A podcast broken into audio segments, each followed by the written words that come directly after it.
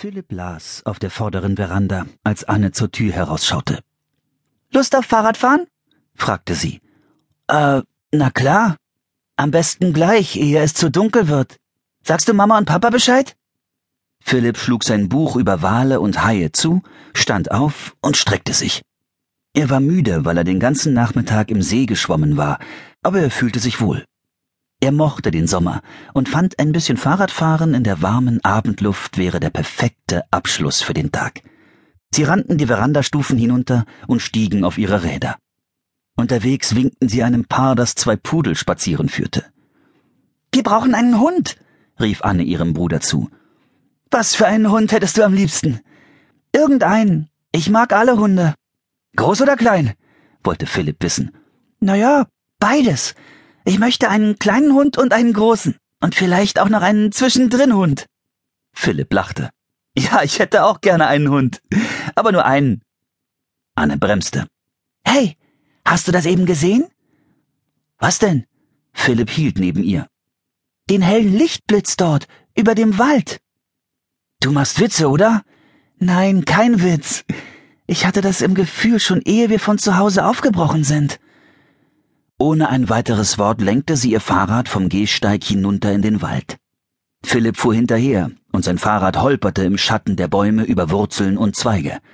Es wurde mit jeder Sekunde dunkler, und der Wald war erfüllt vom Zirpen der Grillen.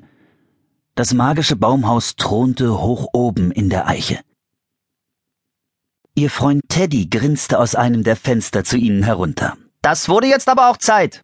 Ich war schon drauf und dran, eine Krähe oder ein Kaninchen loszuschicken, um euch zu holen. Philipp und Anne lehnten ihre Räder an den Baum und kletterten die Strickleiter hoch. Oben im Baumhaus begrüßte Teddy die beiden mit einer Umarmung. Wir müssen uns beeilen. Ihr werdet sofort gebraucht. Wo? Wann? Wieso? fragte Anne. Wo? In einer Küstenstadt am Nordpolarkreis. Wann? Im Februar 1925. Und wieso? Weil Merlin und Morgan glauben, dass ihr dort Leben retten könnt. Teddy reichte Anne einen kleinen Reiseführer. Als erstes braucht ihr das hier. Hoheitsgebiet Alaska? las Anne. Dieser Reiseführer ist aus dem Jahr 1925, erklärte Teddy. Dann wird das ein anderes Alaska sein als heute. Ganz genau, Philipp. Und ihr werdet das hier brauchen. Teddy griff in seinen Umhang und zog ein kleines goldenes Kästchen hervor, das er Philipp gab. Darin ist eine Prise verzauberten Goldstaubs. Er ist von morgen. Ihr könnt ihn nur einmal benutzen. In einem Notfall könnt ihr den Goldstaub dafür verwenden, euch ein großartiges Talent zu wünschen, das ihr beide teilen werdet. Wie cool. Genau wie damals, als Philipp und ich den magischen Nebel von Avalon dazu benutzt haben, großartige Kletterer zu sein. Oder als wir uns gewünscht haben, großartige Zauberer und Pferdetrainer zu sein. Ja, ein bisschen wie zu all diesen Gelegenheiten, bestätigte Teddy.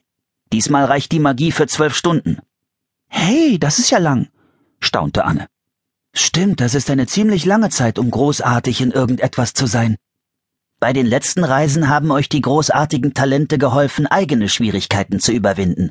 Aber bei diesem Abenteuer können die Talente nur dazu verwendet werden, das Leben anderer zu retten. Und eines noch. Teddy fasste in seinen Umhang und zog ein zweites, winziges Kästchen hervor. Es war aus einem schimmernden dunkelblauen Stein gefertigt. Er reichte es Anne, und sie nahm es vorsichtig in die Hand. Das ist ja wunderschön. Hm, Merlin möchte, dass diejenigen, denen ihr auf dieser Reise helft, als Helden gefeiert werden. Aber er möchte nicht, dass Zauberei in ihrer Geschichte vorkommt. Öffnet das Kästchen nicht, ehe ihr das braucht, was drin ist, warnte Teddy. Es enthält Sternenstaub. Der ist überaus selten und sehr wertvoll. Und wozu ist er? fragte Anne. Ihr werft den Sternenstaub in die Luft, und sofort wird jede Erinnerung an euch und alle Beweise für euren Besuch gelöscht werden. Und jetzt steckt die magischen Kästchen ein mahnte Teddy. Ihr müsst los. Philipp hatte seinen Rucksack nicht dabei, also verstaute er die goldene Schachtel in einer Tasche seiner Jeans. Anne tat das gleiche mit dem dunkelblauen Kästchen und zeigte auf den Umschlag ihres Reiseführers. Ich wünsche mir, dass wir im Hoheitsgebiet Alaska sind. Wind kam auf. Das Baumhaus fing an, sich zu drehen. Es drehte sich schneller und immer schneller. Dann war alles wieder